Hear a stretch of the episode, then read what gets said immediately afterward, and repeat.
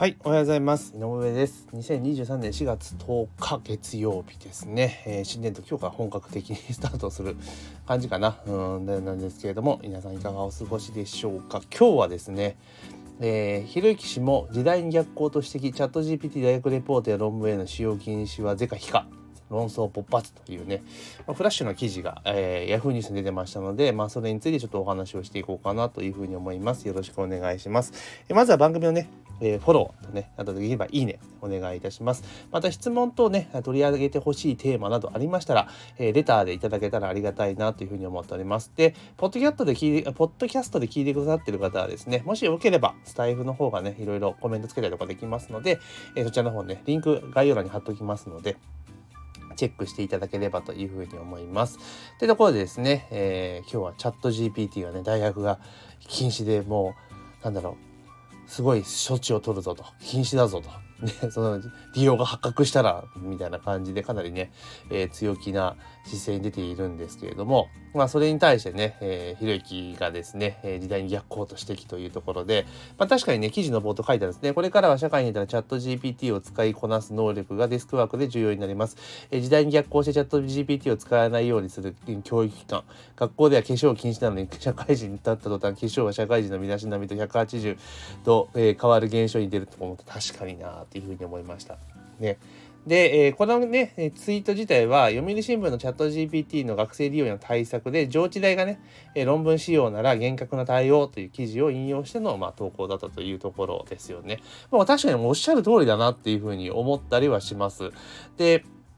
もうこれからね、こう AI の技術をいかにうまく使っていくかっていうことが、えー大事なんですよね。で、ここの例えば論文とかで使用なら言語の対応っていうのは、要はもう今までのなんか暗記型のそのなんていうかな論文作成学習体系、まあ、要はあれじゃないですか小学校からスタートしていって、まあ、大学まで卒業していく中で、まあ、今までこうなんかどちらかと考えるよりも暗記していく勉強ですよねずっと。まあそれの集大成が、まあ、卒業論文みたいなもんだから、まあ、それがねこうチャット GPT とかになるとあの暗記別に必要なくなっちゃうわけですよね。うん、だから逆にあのもうそういう時代なんだから逆にその卒論みたいな従来のやり方じゃもうダメだぞっていうことなんですよ結局は。だけどそこの10代のね 要もある意味一区切みたいなもんじゃないですか。えーそれが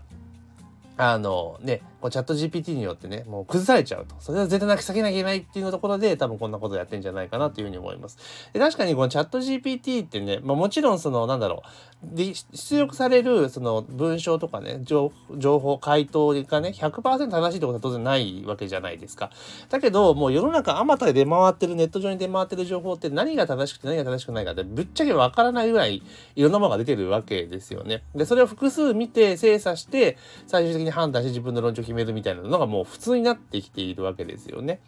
だからこそ逆にこういうチャット GPT のようなもう最新鋭のその最新のねテクノロジーを使っていろいろなものを作り上げていくってことがとても重要だと思うんですよ。で、チャット GPT ってただ単純にこうなんかレポート作るとかそういうことじゃなくて、あの、逆にむしろ無駄な暗記とかする必要がなくなるんですよ。だから出てきた情報に対してそれを使ってさらにアイデアを膨らましてってことができるわけなんですね。だから、なんか論文で使った言語対応っていうのは、まあ、あくまでもコピペで論文が出てくるだろうっていう想定のもとでやってるわけじゃないですか。で、もちろん、あの、コピペして出すやつも絶対いると思いますよ。あの、普段のレポートとかもね。でもそれって、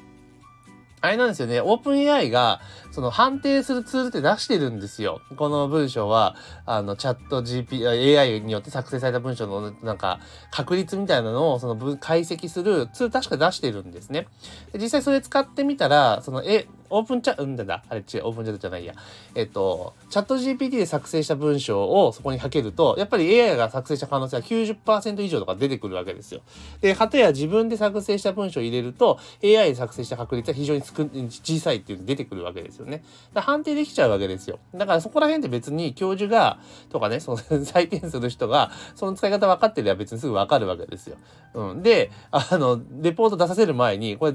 書けるからバレるよってことであらかじめ言っときゃいいわけなんですよね。でまあそれはさておきこのチャット GPT って結構使われた方はもう気づかれてると思うんですけれどもいかに質問が大事かってことが出てくるんです質問力がめちゃめちゃ重要になってくるわけですよ。うん、だからなんか曖昧な質問に対して曖昧な答えしか返ってこないし明確な質問に対して明確な質問が返ってくる答えが返ってくるっていうことなんですよね。これって別にあの相手がチャット GPT だからってわけじゃないじゃないですか。実際社会世の中ね職場とかでもそうですけど質問する時ってわけわかんない質問したらわけわかんない回答しか返ってこないですよね。質問受ける側も何言ってるかわかんねえからみたいな感じになっちゃいますよね。それと一緒なんですよ。だからむしろあののこういう最新のテクノロジーが出てきたらまあ大学とかになってきたらこういうの積極的に使ってどういうふうに使えばそのうまく回していけるのかっていうことを逆に使ってった方がいいですよね。そう指導してった方がいいですよね。だからもうこういうのけしからんと。いうのってあくまでも暗記主体の従来型の教育が教育だとそうなっちゃうけれどももうそうじゃないわけじゃないですか。で実際もうインターネットが出てきて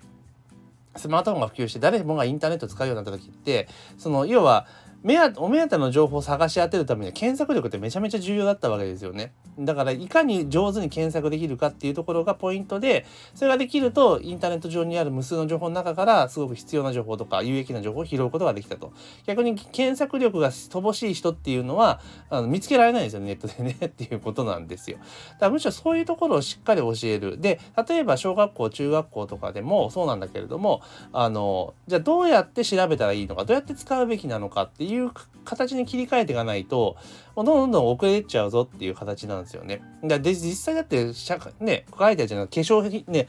女性のね、えー、化粧の例が出てますけれども化粧は社会人の身だしなみてっていうねあの学校ではダメだけど出た瞬間ってもちろんそのもちろん通りだなと思うわけじゃないですか。だからむしろえちっちゃい時から使い方を教えていく。だからあれなんですよね小学生がスマホを持ってっちゃいけないとか高校生がスマホを持ってっちゃいけないとかっていうのあるんだけれどもむしろ積極的にじゃあどう使ったらいいのかどういうふうに使うのかってことを指導させていった方がいいのかなって気がするんですよ。禁止したらみんな絶対使いたくなっちゃうので。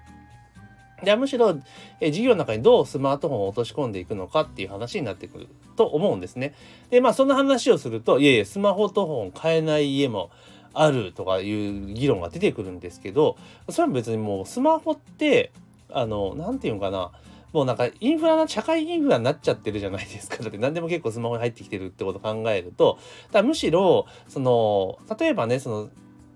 いろいろ厳しいような状況でスマートフォン買うことができるんで今スマートフォンも高機能で高価格化してるからその時ってこういう時こそ行政が出張るべきだと思うんですよね。うん、だからもうそれこそそのなんだろうそのね機能によって差が出ちゃうわけじゃないですかスマートフォンとかになってくるだったらもう小学校1年生になる時にあのスマートフォンを1台支給すると国がね、えー、全員に支給するまあ太陽でもいいかな、うん、すると。で、えー、そのスマートフォンは少なくとも、なんか、まあ、当然アプリとか制限とかできるじゃないですか。だから、まあ、必要最低限のものは入れ、使えるようにしておく。で、その、なんつうのかな、大人になってからとか社会に出てから使うようなアプリってあるじゃないですか。例えば LINE とか、そういったものはもう入れちゃうんですよ。うん、使うなじゃなくて入れる。で、その中で使い方をどうするかってことを、えー、考えてやっていけばいいんじゃないかなっていうふうに私はすごく思いますよね。だからどんどん入れ込んでいくという形ですよね。で、スマホって結局もう使ってらっしゃる方あると思うと、大体2年ぐらいなんですよ。2年ぐらい。だまあ中高だったら、まあ、3年間で1台で全然いいと思うんですけど、小学校の場合はもう2年に1回。小学校1年生はこれ、えー、3年、中学年これ、高学年これみたいな感じで、まあ、切り替えていったらいいんじゃないかなっていう気はしますよね。うん。だそういうふうにも入れていくと。で、その中で当然チャット GPT みたいなのも使い方とかってもどんどんレクチャーしていって、授業でどう使うかと。で、こういった質問を出した時に、じゃあみんなでやってみましょう。だ AI が例えば、チャット、今のチャット GPT の仕様だと、その、10回質問したら 10, 10通りの回答が返ってくるわけですよね。うん、変わってくるから。で、その時に、じゃあそれを全員で出したものを全員で共有して、じゃあそれをどういうふうに使っていくのかって議論したりとか、むしろだから、出力された情報、出てきたアウトプットされたものをどう考えて、どう捉えて、じゃあそれをどう活用するかってことのがとても重要なわけですよね。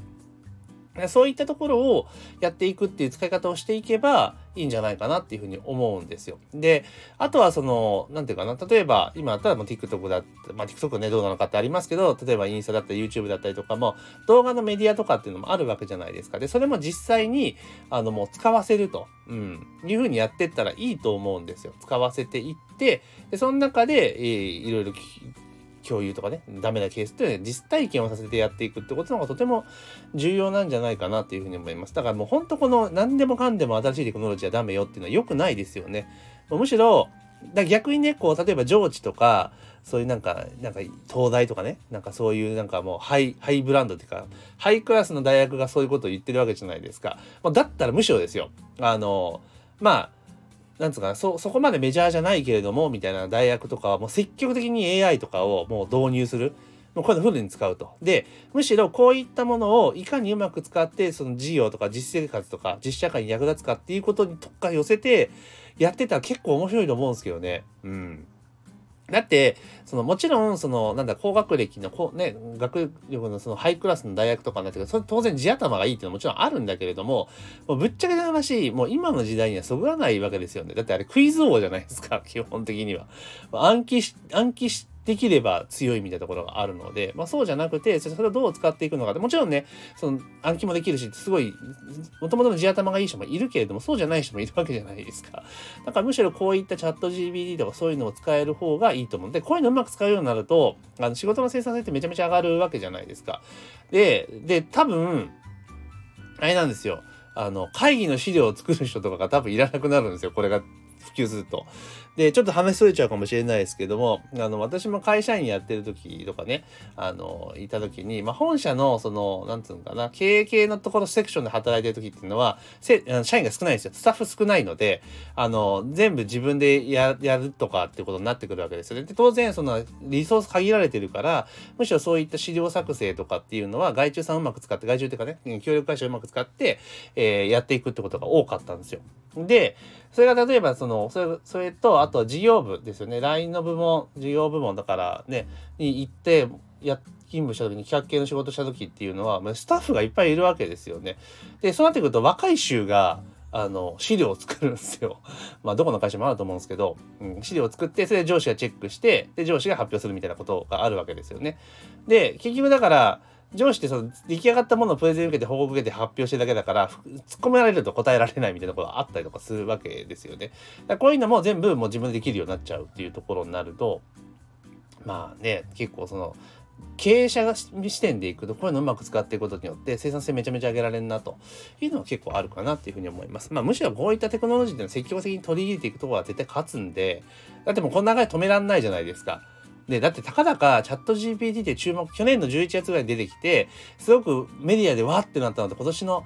まあ言うてまだ2ヶ月、2、3ヶ月前ですよ。うん、それはもうなんか当たり前のようにみんな使うようになっているってことを考えた場合にはもうこれはもう受け入れてどう使っていくのかっていうところに特化して寄せてった方が個人的にはいいんじゃないかなっていうふうに思います。でむしろその出てきたものをどう加工してどう生かしていくかってことが多分重要だと思うので、まあ、そういったところにね寄せてやっていった方がいいんじゃないかなとなんかなんか日本がねオワコンみたいなこと言われてますけれどもこういうとこ積極的に使っていくことによってドーンと伸びていったらいいんじゃないかなというふうに思います。このチャット GPT めちゃめちゃ便利なので、うん、すごくあのあれなんですよ。